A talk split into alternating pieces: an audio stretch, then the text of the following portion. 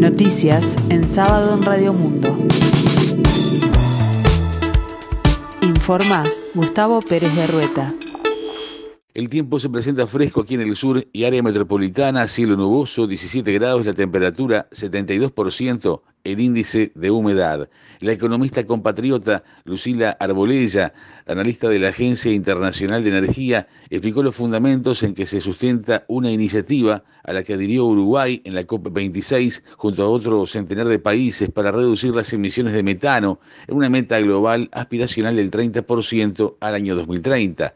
Arbolella advirtió que el metano es uno de los gases de efecto invernadero que más contribuyen al aumento de la temperatura del planeta después del dióxido de carbono. El metano es un gas que dura menos tiempo en la atmósfera en comparación al CO2, pero mientras está presente es mucho más potente y su efecto sobre el aumento en la temperatura es mayor. A su vez, la concentración del metano en la atmósfera es actualmente 2.5 veces mayor que los niveles preindustriales y sigue aumentando. En el caso de Uruguay, la emisión de metano es marginal en la industria y la energía, pero es mayor en cuanto a la producción pecuaria. Como país productor responsable de alimentos, deberá trabajar en las mejores prácticas y transparencias de sus mediciones como forma de evitar los futuros cuestionamientos, explicó Arbolella a las radios públicas. El ministro del Interior, Eduardo Bonomi, se refirió al caso del custodio de su esposa, imputado por tráfico de armas, y explicó que cuando pidió custodia por amenazas, el actual gobierno se la negó y le ofreció policías en pase a comisión. La selección de ese hombre se hizo funcionalmente, no la hacemos nosotros, sino que la hace la propia policía, explicó Bonomi. Todavía no tengo elementos suficientes como para analizar la situación del custodio sí he visto en las redes que algunos manejan esto como una situación de causalidad, tiene que estar en pase en comisión y por lo tanto eso no tiene nada que ver, dijo Bonomi. Cuando nosotros salimos del ministerio en el periodo de transición con el ministro Jorge Larrañaga, informamos de una serie de amenazas que teníamos y le pedimos seguridad. Consultó con el presidente y me respondió que no existía esa posibilidad.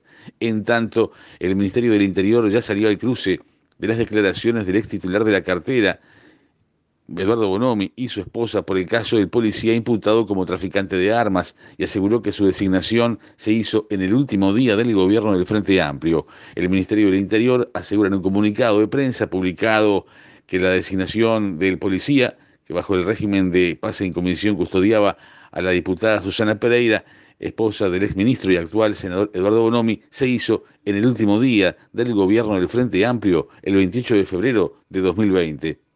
La inflación tuvo la mayor suba mensual desde enero y el dato anualizado quedó en 7.89%. El índice de precios del consumo creció 1.4% en octubre, es la mayor suba mensual desde enero de 2021, cuando se incrementó 1.6%. La inflación acumulada en el año fue 7.79%, informó el Instituto Nacional de Estadística. Este fin de semana se jugará la decimoprimera fecha del torneo clausura del fútbol uruguayo con los siguientes partidos, con algunos cambios de horario con respecto a la fijación inicial. Este sábado se enfrentarán Rentistas River Plate a las 16.30 horas y Villa Española Nacional a las 21.45. El domingo se disputarán los encuentros Cerrito Montevideo City Torque a las 16.30 horas y Peñarol Liverpool a las 19. La actividad se complementa el lunes con Fénix Sudamérica a las 9.45 Boston River Progreso a las 16.30 horas, Wanderer Cerro Largo a las 18.45 y Plaza Colonia Deportivo Maldonado a las 21 horas. Este lunes a las 21 horas 15 minutos habrá también cuatro encuentros por la Liga Uruguaya de Básquetbol. Malvin enfrentará a Urupán, Aguada se medirá con Defensor Sporting, Oliver Mundial recibirá a Capitol y Peñarol será local ante el Universitario. La uruguaya Clara de León obtuvo una medalla de oro en el Sudamericano Juvenil de Deportes Acuáticos que se está realizando en Lima. De León, de 18 años, tuvo una actuación inolvidable, dominando el ejercicio técnico y libre para subirse a lo más alto del podio. En la escena internacional, la falta de garantías y libertades marca las elecciones de este domingo en Nicaragua.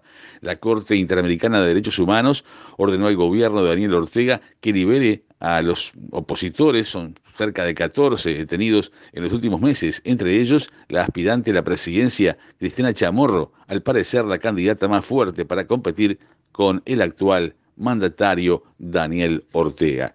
El tiempo aquí en el sur y área metropolitana se presenta fresco, cielo nuboso, 17 grados la temperatura, 72% el índice de humedad. Para el resto del día, nuboso y cubierto, baja probabilidad de precipitaciones escasas.